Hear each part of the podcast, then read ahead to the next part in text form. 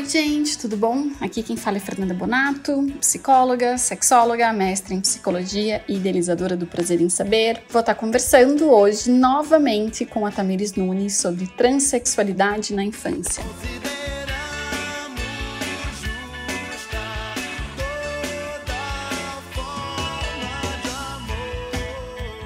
Na semana passada, eu expliquei para vocês que janeiro é considerado o mês da visibilidade trans e é por isso que a gente chama ele de Janeiro Lilás. Por conta disso, eu resolvi fazer uma série de podcast sobre transexualidade. E o primeiro deles foi sobre transexualidade na infância, em que eu conversei com a Tamires Nunes, mãe de uma criança trans e autora do livro Minha Criança Trans. O primeiro podcast foi divulgado na semana passada e o podcast de hoje é a continuação e espero que vocês gostem. Quando você fala dessa morte, né? Uh, quando você diz assim, ah, é, você tem que ensinar o, o teu filho a não matar a minha filha.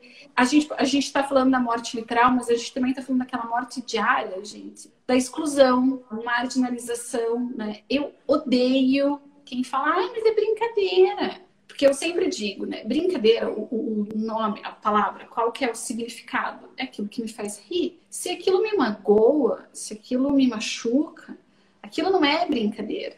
Então tem muita gente que fala, ah, mas o bullying sempre existiu, mas qual foi a consequência do bullying para a subjetividade de tantas pessoas. Então, quando você fala dessa morte, eu fico pensando nessa morte diária, acumulada dentro desse período, né? dentro dessa fase escolar mesmo, né? Do educação infantil, do ensino fundamental, do ensino médio. E ela desenvolve patologias, né? Porque, veja, ser trans não é uma patologia. As pessoas não precisariam de acompanhamento psicológico porque são trans. Claro que eu falo, gente, terapia devia estar no SUS para todo mundo a toda hora, devia ser dado na escola, porque é a melhor coisa. Eu faço terapia, eu não sou trans, eu faço terapia e fazia muito antes da minha filha ser trans. Mas o que acontece? A forma com que a sociedade trata o indivíduo trans patologiza. Então, cria toque, cria ansiedade, automutilação.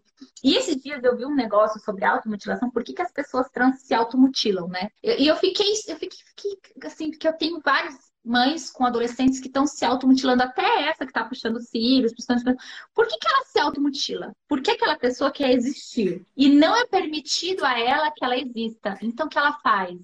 Ela se machuca para ela, ela lembrar que ela existe.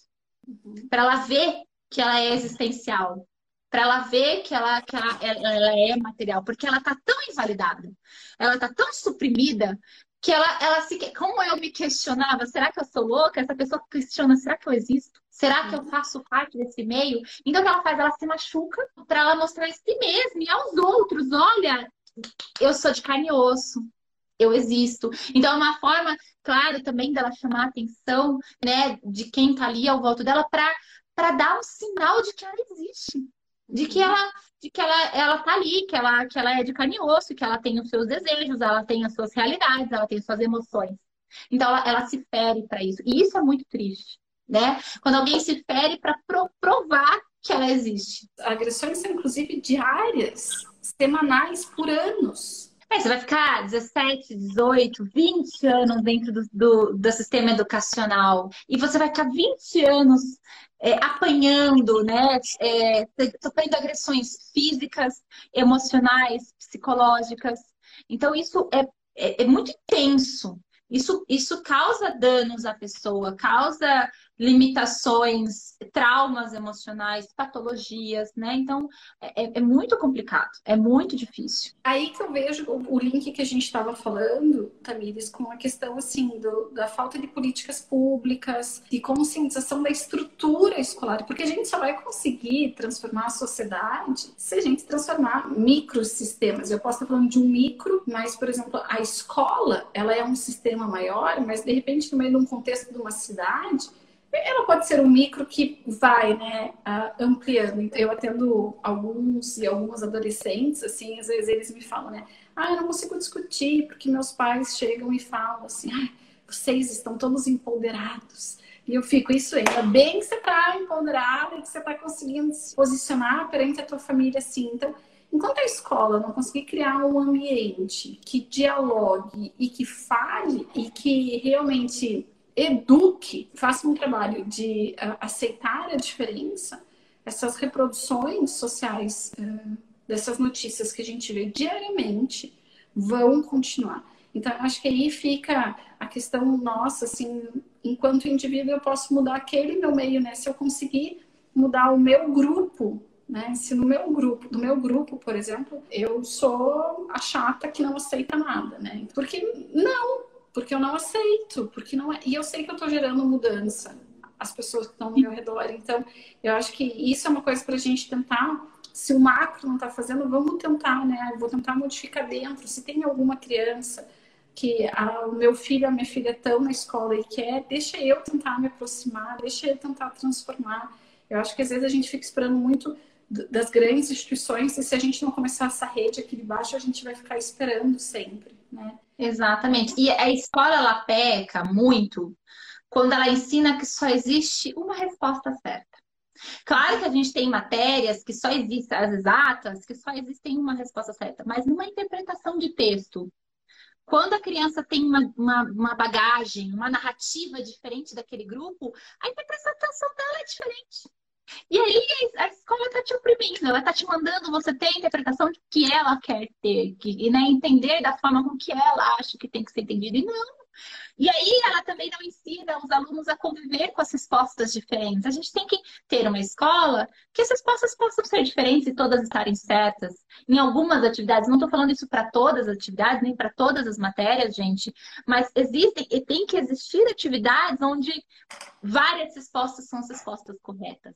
Porque a gente está ensinando no subconsciente daquele aluno, no, sabe, no, no micro dele, que existem várias respostas para a mesma opção para a mesma pergunta, para a mesma né, indagação. E aí eu estou ensinando ele a conviver com essas respostas diferentes. Então, o que, que, eu vou fazer se meu aluno, se o meu amigo respondeu diferente e teve a mesma nota que eu? Eu vou brigar com ele, eu vou brigar com a escola, o que, que eu vou fazer? Né? E aí você ensina aquele aluno a conviver com as respostas diferentes, tão iguais quanto a dele, tão corretas como tão assertivas como. E aí você vai vendo a resposta do aluno. Então, é importante, não é só o nome, nem, é, são políticas lá no conceito da escola mesmo, no dia a dia, que podem ser mudadas para ensinar os nossos filhos, essas crianças, esses adolescentes e até esses alunos adultos em formação de pedagogia, de medicina, de tudo, a ensinar que existem vários olhares e que dependendo do que você traz, a tua realidade é outra, né? A tua resposta é outra. Não tem como ter a mesma resposta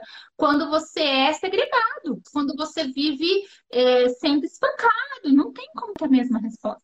Tamires, você pode falar um pouquinho mais sobre a questão do nome social em documentos, inclusive documento da escola? Existem duas formas de você ter o seu nome da, dentro dos seus documentos. Então, tem a retificação da certidão de nascimento, onde se exclui o nome, eh, o primeiro nome da pessoa e se inclui o nome que ela, que ela entende como seu. Também pode-se mudar o gênero na certidão. Não é obrigatório, mas é um sinal. Você pode mudar só o nome ou você pode mudar o nome e gênero. Esse processo, para os menores de 18 anos, ele é um processo jurídico, tá? E ele é um processo cansativo. Ele pode chegar a 3, 4 anos aí em, em, na, na justiça, principalmente quando a gente fala de crianças. Com os adolescentes, às vezes, é mais fácil, mas com crianças ele pode ser chegar, chegar a mais anos, né?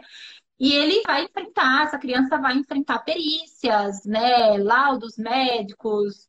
Então a família tem que estar com uma estrutura emocional boa para passar por esse processo. Na minha família, não julgo esse processo válido. Não acho que é, é, expor a minha filha a essas perícias, essas coisas, vai ser necessário nesse momento. Por quê? Porque eu fiz a inclusão do nome social dela nos documentos, que é a possibilidade mais fácil. Ela tem uma burocracia, mas ela é uma possibilidade mais real e mais imediata para os menores de 18 anos. Então, você consegue fazer a inclusão do nome social no RG, onde na parte da frente da cédula vai constar só o nome social, a foto e a assinatura da criança e do adolescente vai constar conforme ela quiser. Então, ela pode assinar com o nome social, ela não precisa assinar como nome civil, e ela pode tirar a foto dentro das suas características do gênero que a identificam. E atrás, junto com o nome do pai, da mãe e alguns documentos, vai ficar menorzinho o nome civil, vai constar como nome de registro. No CPF é a mesma coisa, você pode solicitar na Receita Federal a inclusão. Parece que paga uma taxa de 7, 8 reais e você solicita a inclusão do nome social no CPF. Só que o CPF é tudo num, num, num lado só. Só que grande fica o nome social e menor fica o nome civil. Depois você pode solicitar na, no SUS, na carteirinha do SUS, e aí você vai, solicita no plano de saúde, solicita em qualquer outro órgão que você tenha carteirinhas, enfim, faça parte. E para a escola? Escola. Para a escola, não é obrigatório que tenha feito inclusão do RG CPF, tá? Não é obrigatório. Os pais podem não ter feito essa inclusão e solicitar nome social na escola. A escola não pode exigir que tenha sido incluso no RG e no CPF e não pode exigir laudos ela tem que, se o pai chegar na escola e falar, eu quero que você respeite o meu filho por tal nome social, a escola tem que dar um documento para esse pai, e esse pai vai assinar e a escola vai incorporar aquele nome social. Ela tem obrigação em respeitar o nome social. Ela não pode falar, ah, então você só pode fazer se você me trouxer um laudo. Porque isso é um decreto do MEC tá? Do, né, do Ministério da Educação. O MEC, ele é soberano. Independente das normativas estaduais, municipais, o MEC é soberano. Aí eu, tenho mães que me falam, ah, mas a, a, aqui no meu estado, a Secretaria da Educação disse que só com tantos anos. Aí a gente vai, vai conversar com aquela secretaria, vai dialogar com aquela secretaria, porque a secretaria não pode ter um entendimento superior à, da federal. A gente não pode ter uma lei é, estadual ou municipal que transpasse e que seja contrária a uma lei, um decreto federal é, válido, né? Então, a escola tem que acatar o registro do MEC. Claro, ah, mas a carteirinha de plano de saúde, ele me pediu o RG CPF, mas aí é instituição privada. Ele pode te pedir, mas assim, é mais é, ele, é difícil ele negar, porque já é uma realidade o nome social, né? Mas as instituições públicas, elas são obrigadas a acolher o nome social. O aluno pode fazer todas as atividades, pode receber o boletim, tudo com nome social. A única coisa, o histórico escolar daquele aluno, ele vai continuar saindo como nome de registro, porque é um documento oficial, ele não pode sair com nome social. Mas na chamada, nas atividades, tudo isso vai ser feito com o nome social. Existe algum sinal que a criança dá e que faz com que a gente possa, possa identificar uma criança trans? Como, por exemplo, é, ah, minha filha, mais ou menos ali cinco anos, busca muito masculino, gosta de brincar mais de brincadeiras de meninos, se identifica mais com os meninos, se encanta mais com as roupas de menino. Brincar, o brincar pelo brincar significa que uma criança é trans? A criança, ela manda recado da forma com que ela pode. Né? Então, uma criança muito pequenininha, que nem era o Bento, com dois anos, ele só tinha o brincar, porque ele não falava ainda, né? Ele só tinha o brincar para mostrar o recado. Então, ele pegava o Batman, colocava massinha no Batman para mostrar que ele queria uma Barbie, né? Que não era o Batman que ia fazer ele feliz. Então, a criança, ela dá um jeito de dar o recado dela de diversas formas. Começa, a maioria das vezes, começa com o brincar. Mas o que tem que observar no brincar? Aquela criança, quando vai brincar no lúdico com outras crianças de personagem, ela aceita um personagem no gênero que, ela, que é dela? Ou não? Ela tem aversão, né? Opa, minha filha é, tem só brinca com coisas de menino, inclusive quando vão brincar de teatrinho, ela não consegue aceitar o teatrinho sendo o herói, é, a princesa, ela tem que ser o herói. Então, opa, já é um sinal de alerta. Esse brincar, onde eu não aceito aquele papel, onde aquele papel não me cabe de jeito nenhum, onde eu tenho uma recusa muito é, expressiva naquele papel, opa, é um sinal de alerta. Mas o grande sinal de alerta que nós temos que ver é também a consistência, a persistência disso, o, o, quanto dura esse brincar. Ah, é uma coisa de uma semana, porque ela viu um filme na TV dos Power Rangers e ela adorou Power Rangers, ou é uma coisa que está vindo há anos, né? Que está vindo, está vindo com a infância dela, está vindo com a existência dela. E aí, quando a criança começa a verbalizar, é ela verbaliza o quê? O que, que ela traz? Como ela quer existir? Essa criança já pediu para você, já criou algum apelido neutro? Que pode ser entendido como menino e menino? Né? Ela, ela já pediu para você chamar de filho, ela já pediu para você falar, me chama de, de Robin hoje, hoje eu sou só o Robin, né? Eu não sou a princesa, eu sou só o Robin, eu não sou sua filha hoje, eu sou o Robin. Então, o que, que ela traz da existência dela? Como que ela se desenha? Quando ela se desenha, apesar dela ter um cabelo bem comprido, ela se desenha com cabelo bem curtinho? Que roupas que ela se põe no desenho dela? Como que ela traz, como que ela reporta essa existência dela? Ela traz pesar de mamãe, que pena que eu não nasci menina. Que era o que minha filha trazia. Que pena que eu não nasci menina. Poxa, mãe, teria sido mais legal se eu fosse menina. Quando ela começa a trazer essas questões que vão além do brincar, são questões de existir. Eu, eu além de brincar no feminino, eu quero existir. Eu, eu tenho um pesar da minha existência. Eu, eu queria existir no feminino. Eu queria que você me chamasse de filha. Eu queria é, ser essa menina. É a questão. Então, assim, aí você tem que começar a observar com atenção mesmo. Ela traz isso. Por que, que a minha filha quer ser chamada de filho? Por que, que ela não, não, não comporta que, que, que na brincadeira ela, se é princesa, ela quer ser o príncipe? Por que, que ela se desenha, apesar de ter um cabelo grande, ela se desenha sempre no masculino? Por que, que ela não se desenha com um vestido? Pede para ela fazer um desenho. Ai, desenha você com aquele vestido lindo. A criança pode falar, não, não quero pôr desenho. Vou, vou colocar calça que é melhor. Então, ela, ela, não consegue se retratar. Ela não consegue se olhar no espelho e se ver daquela forma. Então, é uma coisa que tem que acompanhar. Claro, você tem que olhar, porque é, vai além. A forma com que eu mexo nos objetos não me define como trans. Mas a forma com que eu me olho no espelho e eu quero me enxergar, isso define. A forma com que eu quero que você me enxergue, né? Eu quero que você me enxergue masculino. Eu quero que você tá na brincadeira me veja que eu sou herói. Então veja, aí eu acho que já tem questões para se levar para um ambulatório, para se levar para psicóloga, porque precisa de acolhimento. Ninguém é especialista nisso, nós somos leigos, mas esses pontos de atenção eles têm que ser o suficiente para nós buscarmos ajuda. Nem que nós busquemos ajuda e esse profissional fale assim, mãe, tá tudo certo, não tem nenhuma questão de variabilidade de gênero nessa criança. É, me é melhor, eu sempre fui a mãe que eu preferi pecar pelo excesso do que pela falta. Ai, eu preferi chegar lá no médico e me dizer que era só uma dor de garganta do que esperar uma semana e virar uma pneumonia. É melhor, se você vê que essa criança tem uma questão, procure um especialista, me procure que eu posso te ajudar a chegar num especialista.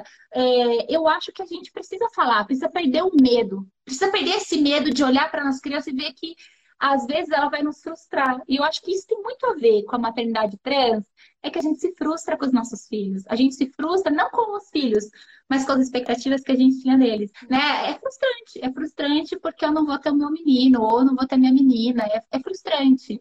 E às vezes a gente não quer vivenciar essa frustração. A gente tem medo do que a sociedade vai fazer com os nossos filhos. Então tem toda essa questão ali em volta disso que a gente precisa falar. E esses pais precisam procurar ajuda. Não é mal a gente procurar ajuda, a gente precisa de ajuda. E, e, eu falo que eu me tornei uma melhor mãe quando eu descobri que eu nada sabia.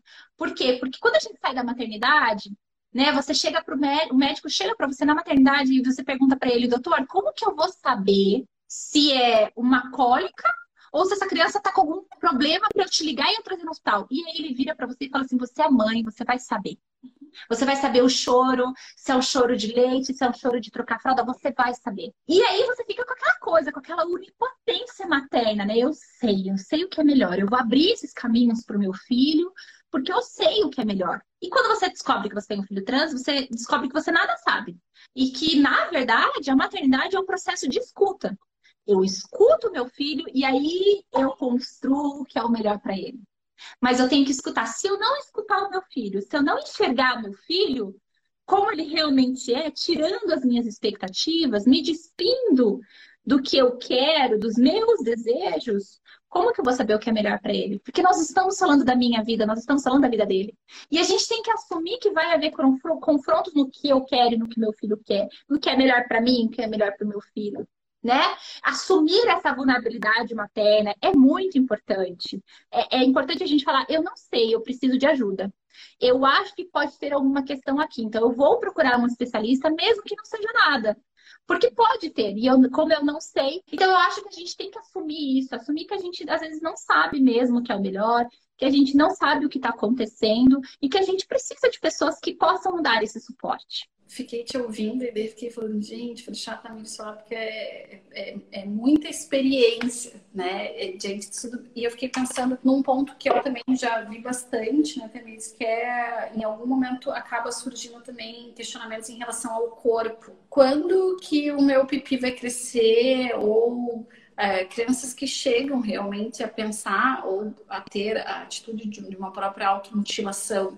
Então, aí também a gente a gente pensa em, em, sintomas que ultrapassam, né? Não sei, não sei, é, sintomas é a palavra de psicóloga, né? Atitudes que ultrapassam. Então, eu acho que fica, né, a persistência, a consistência e algo que ultrapassa, não é simplesmente, né, ah, eu tô brincando. Não, tem um incômodo, tem aqui, aquilo é, ultrapassa realmente. Não é só, ah, eu só gosto de brincar. Tem outras questões que no decurso do tempo você vai vendo, né?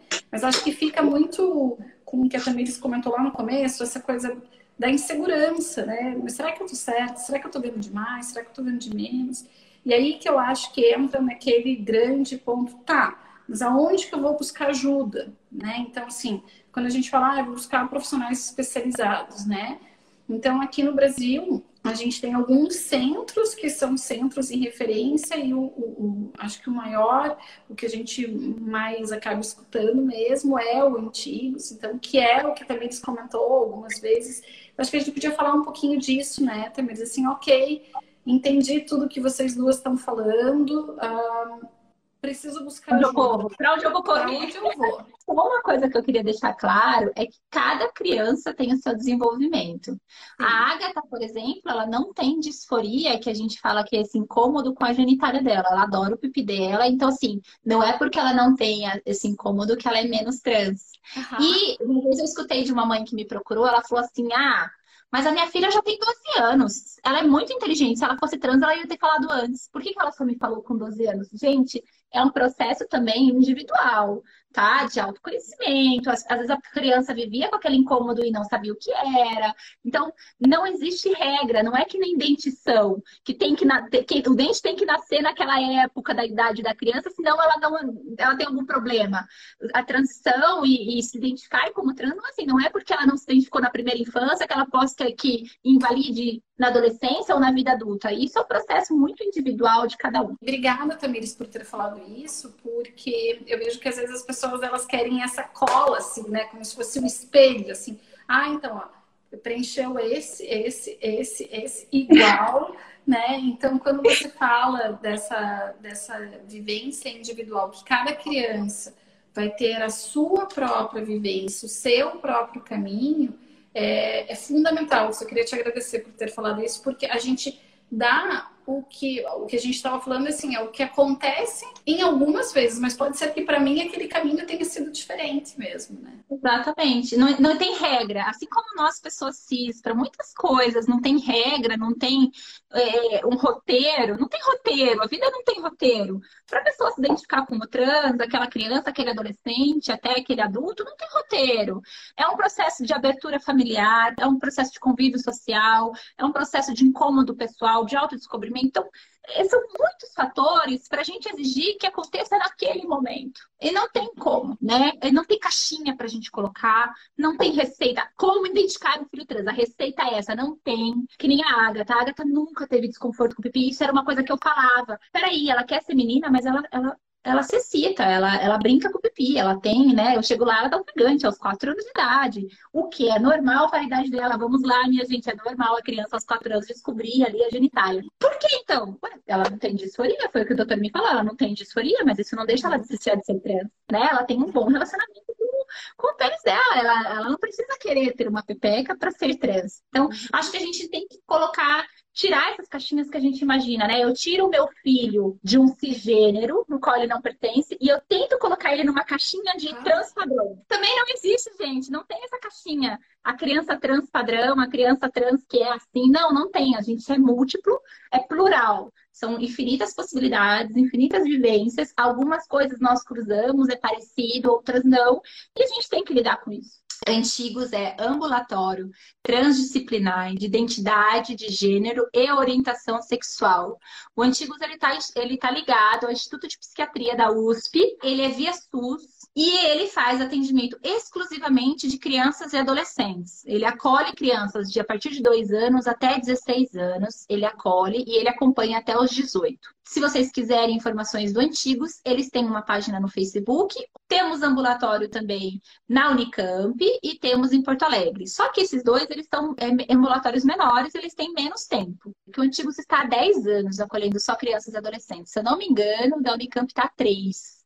Né? Então, eu como eu tenho familiaridade com antigos e minha filha é acolhida no antigos, eu, quando chega uma família para mim, eu encaminho para lá. Mas eu falo que tem esses outros dois, de repente fica mais perto. Ah, a família de Campinas, da Unicamp tá lá, a gente vai na Unicamp, né? Não tem problema nenhum. Eles se conversam, eles têm a mesma política e é para funcionar bem todos. Tem o meu Instagram, no meu Instagram, arroba minha criança trans, tem muita informação. Eu tenho feito os vídeos, uma série de vídeos uma vez por semana, colocando informação para vocês, quick informações que em um minuto você vê, que você consegue absorver alguma coisa. Então tem no meu Instagram também. Ai, Tamires, eu quero conversar um papo porque tô vendo coisas. Me chama no direct. A maioria das mães que estão no nosso grupo terapêutico de acolhimento são mães que me procuraram no Instagram. Eu conversei no direct e aí eu levei para o grupo e eu levo para o WhatsApp eu faço esse filtro, por que, que eu não coloco o WhatsApp, o grupo aqui, o link para quem quiser entrar? Porque a gente tem, assim, realmente medo de pedofilia e de pessoas com má intenções em, em ver esses relatos e deturpar as informações. Então, muito por uma questão de preservação. Eu sou a única pessoa que incluo pessoas lá dentro. E antes de incluir, as mães sabem, eu pergunto: cadê seu filho? Quantos anos? Eu pergunto a história, tanto para oferecer um acolhimento, mas tanto para ver se é de fato uma, uma família de uma criança trans. A gente tem algumas cartilhas mas assim, eu vou dizer que as cartilhas de pediatria, assim, elas são um pouco defasadas. Tem o meu livro, que é Minha Criança Trans, relato de uma manhã descobri que o amor não tem gênero. Então o livro pode ajudar. É, você compra ele pelo direct comigo também. E tem um livro muito legal do, do Antigos, tá? Lá no Facebook do Antigos é como lidar com a disforia de gênero, entre parênteses, transexualidade. Manual para familiares e profissionais da saúde. Você compra pela internet, ele custa acho que uns 20, 25 reais, você manda receber em casa. É um livrinho bem pequenininho, assim, bem curtinho, fácil de ler. Quando a Agatha estava em transição, eu comprei vários, eu dei para a escola, eu dei para a psicóloga dela, eu, eu li porque eu acho que a gente consegue ajudar nossos filhos com informação. Informação, gente, é tudo. É, não basta ter o filho trans e ter boa vontade. Se eduque. Seu filho, sua filha tem direitos. Né? Você precisa exigir que a sociedade respeite. É, é o que eu falo para as mães, gente, vamos nos educar, vamos, vamos tomar consciência de que os nossos filhos são parte dessa sociedade e que essa sociedade tem obrigações conosco. Porque quando a gente vai para a marginalização, quando nós somos marginalizados na sociedade, nós sentimos que tudo que fazem para nós são favores. Ah, então a escola. Ai, que legal, a escola é a escola mais maravilhosa do mundo porque ela adotou o nome social. Não. A escola tem obrigação de adotar o nome social. Ai, aquela fulana é a fulana mais legal do mundo porque ela tratou meu filho com respeito. Não, aquela fulana tem, tem dever em tratar o teu filho com respeito. Então, é muito um processo da gente se empoderar, da gente ler, da gente ter conhecimento e entender que os nossos filhos são existências de direitos e que cabe ao Estado, à família e à sociedade dar esses direitos fundamentais aos nossos filhos, garantir. Isso é, é Constituição brasileira, gente, a UECA, nossas crianças não perdem o amparo do ECA porque eles são trans. Eles, pelo contrário, né, eles são mais amparados ainda e a gente precisa se educar e se fortalecer para exigir, para ser essa barreira de exigência. Aqui não. Aqui você vai tratar com respeito, porque trans não é bagunça. Ter filho trans não é bagunça, é sinal de respeito e de muita educação. Essas mães, essas famílias, essas avós, essas tias, elas vão se fortalecer para conseguir entender a base do amor e da educação. Gente, leiam, leiam, estudem, é, assistam palestras, assistam vídeos, porque é isso que a gente precisa. Tamires, eu queria te agradecer muito, não só por estar hoje aqui conversando comigo, pela tua garra. Eu acho que eu vou falar por muitas pessoas. você transformou a tua vivência. Eu acho que hoje em dia você tem sido suporte e direcionamento para muitas famílias que com certeza viveram essa solidão que você viveu e o teu caminho tem transformado a vida dessas pessoas para elas não se sentirem tão sós. Então, muito obrigada por ter transformado toda essa tua vivência em algo tão lindo como você tem feito, é, transformando não só famílias, mas acho que essa busca pela sociedade, né? Quando você tem o, o desejo de criar a, a coordenação de proteção e acolhimento à criança LGBTI você está mudando, eu acho que a, a, a, sociedade brasileira, de uma forma geral, né, dentro do que a gente sabe, sendo uh, dentro de uma ONG, tendo esse acolhimento. Então, muito obrigada por tudo e te desejo muita força é, e ao teu lado pessoas que realmente não larguem, não soltem a mão de ninguém, porque é uma longa caminhada, mas eu fico muito feliz com os frutos que a gente está colhendo. Então, muito obrigada mesmo. Imagina, imagina. Eu que agradeço a abertura do espaço para eu poder falar, porque a gente precisa falar mesmo. E agradeço por você me dar voz, porque para eu falar eu preciso que alguém me escute, que alguém abra espaço para eu poder falar.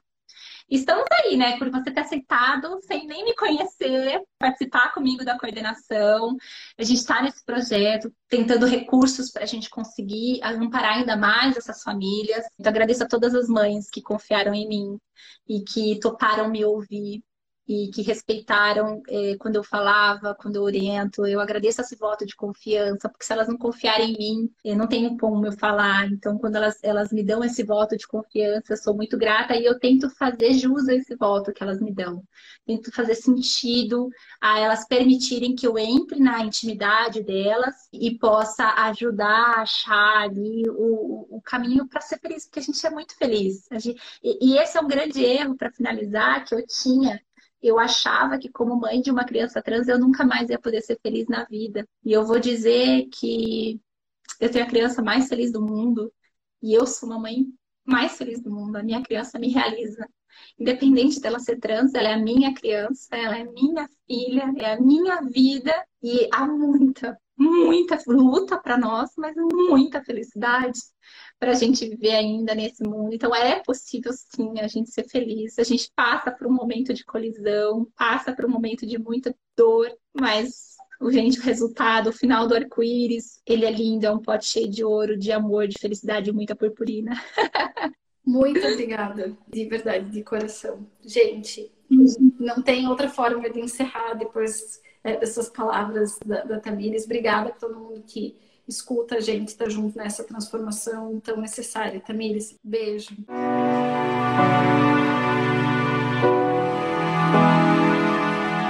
Fica até difícil de terminar esse podcast depois dessa fala da Tamires. E eu só tenho a agradecer a Tamires por estar tá me possibilitando ter esse conteúdo em que a gente pode aprender tanto tanto numa sociedade que é extremamente marginalizante e preconceituosa, em que a gente precisa fazer esse processo de educação em sexualidade para que a sociedade respeite as pessoas, né? para que a gente diminua esses índices tão grandes que a gente tem de violência e marginalização e preconceito a pessoas trans. Aqui em Curitiba a gente tem uma empresa que se chama Peita, que uh, trabalha com algumas camisetas voltadas para conscientização. Uma delas é Lute como uma garota. E uma das frases estampadas é Seja quem você quiser. E eu acho que é isso. A gente tem que viver numa sociedade em que as pessoas possam ser quem elas são, possam amar também quem elas amam.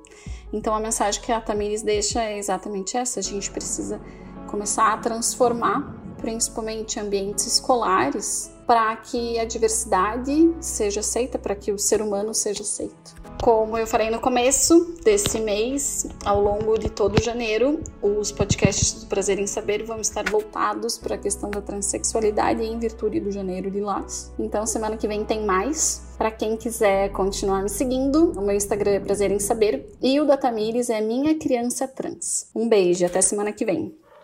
Família, primeiramente eu queria deixar bem claro que eu não tô aqui para representar o rap feminino não, certo? Muito menos o masculino. Eu tô aqui para representar o rap nacional. E eu peço que respeitem a minha identidade de gênero, demorou? Ficou mais ou menos assim.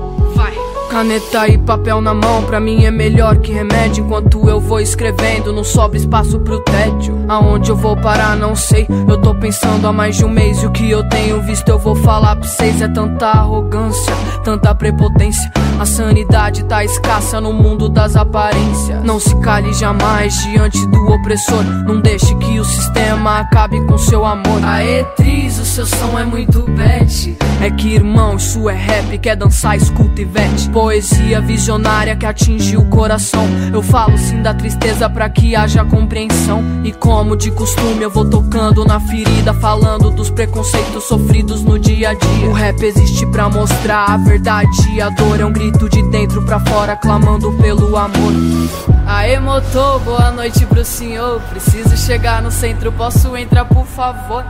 Vai lá menor, mas vê se não se acostuma. Te aviso quando chegar e cuidado por essas ruas. Tamo junto irmão, boa sorte na caminhada. A multa já foi constada, então vamos nessa bala. Sempre na humildade, cê consegue o que quiser. Eu tô nessa jogada até quando dá pé. E já que o flow é meu, eu vou mandando. É logo a boa, essa é minha realidade. Não gostou, procura outra. Já tenho muito perreco pra me preocupar. Faltou a companhia na minha sala de estar. Eu gosto daquela ela dama, o cheiro dela na minha cama. Nossos corpos são iguais e juntos vão ardendo em chama. Mas não tô aqui pra desmerecer ninguém. O que mais tem no mundo é gente, não vai faltar pra você, irmão. Vou te falar a situação, vários preconceituosos, sem respeito e sem visão. É vários fiscal de cu, muita alienação. Foda-se se o mano é gay, o que importa é o coração. E eu já me liguei como funciona o preconceito. Mas sinto em te informar que não tamo pra escanteio. Se te falta o respeito, você não sabe de nada. Segue no seu caminho que eu vou na minha estrada. Onde isso vai parar? Se eu nasci com dom, sei que eu vou continuar. Eu cheguei na cena, fiz um poema pro seu coração escutar. O preconceito não te leva a nada, não seja mais um babaca de mente fechada. Porque o ódio mata, mas o amor sara. De qual lado cê vai ficar? Brasil, país que mais mata pessoas trans. Espero que a estatística não suba amanhã. Me diz porque o jeito de alguém te incomoda. Foda-se se te incomoda, é meu corpo e a minha história. E sobre a minha carne você não tem autoridade. Não seja mais um covarde de zero mentalidade. Seja inteligente, abra sua mente. O mundo é de todos, não seja prepotente. Seja gay, seja trans, negro ou oriental. Coração que pulsa no peito é de igual pra igual. O individual de cada um não se discute. Seja elevado, busque altitudes. É povinho falou, vai fazer a sobrancelha, dar um trato no cabelo e mudar sua aparência. Eu acho que é mulher, eu acho que é um homem. Eu acho que você tem que vestir esse uniforme. Primeiramente, você não tá na minha mente. Segundamente, seu raciocínio é deprimente. O que você acha de mim não importa, irmão. Que diferente de você eu tenho educação.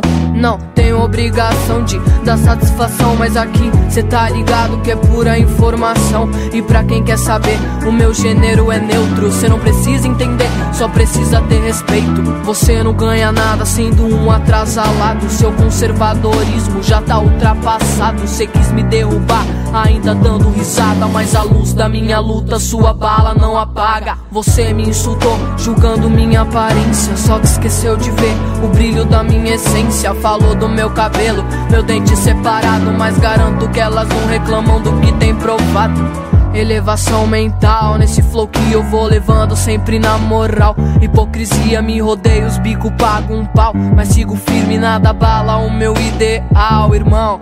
Não tire suas conclusões sem saber do meu proceder. Antes de falar mal de mim, te convido a me conhecer. Um salve pra quem fecha, que os moleques são da hora. Em meio a tanta maldade, ainda tem quem se salva. Onde isso vai parar? Se eu nasci com dom, sei que eu vou continuar. Eu cheguei na cena, fiz um poema. Pro seu coração escutar. O preconceito não te leva a nada. Não seja mais um babaca de mente fechada. Porque o ódio mata, só o amor sara.